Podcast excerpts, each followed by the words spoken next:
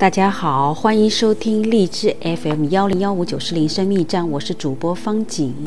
今天我们继续播 Gary 查普曼博士所著的《爱的五种语言》系列之心灵之约夫妻灵修三六五三月三号，处理情绪暗流。凡事谦虚、温柔、忍耐，用爱心互相宽容。以弗所书，我们每个人都有自己的情绪暗流。当我们的配偶说某些话或做某些事时，会令我们变得自我防卫。通常，我们的反应是源于我们的过去。你可能会发觉，你的配偶常常是在复述你父母曾经说过的一些令你感到受伤、受伤害或尴尬的话。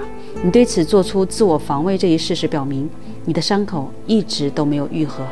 下一次你变得自我防卫时，问一下自己为什么会这样。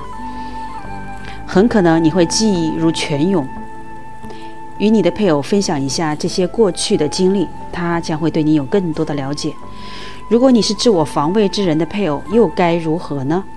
一旦你了解到为什么你的丈夫或妻子会在某些地方进行自我防卫，你就可以决定下一步该怎样做。你可以问：你希望我将来怎样谈这个问题？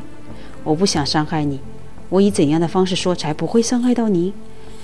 这样问的时候，你就是在消除配偶的自我防卫心理。你还需要按照圣经的教导，在你的配偶感到挣扎时，能忍耐宽容，正如保罗在以弗所书四点二中所鼓励的那样。夫妻两人学着去探讨这些生命中的暗流，对一个成长的婚姻来说是很重要的一部分。好的，三月三号处理情绪暗流。那我们明天见。明天是身体的接触。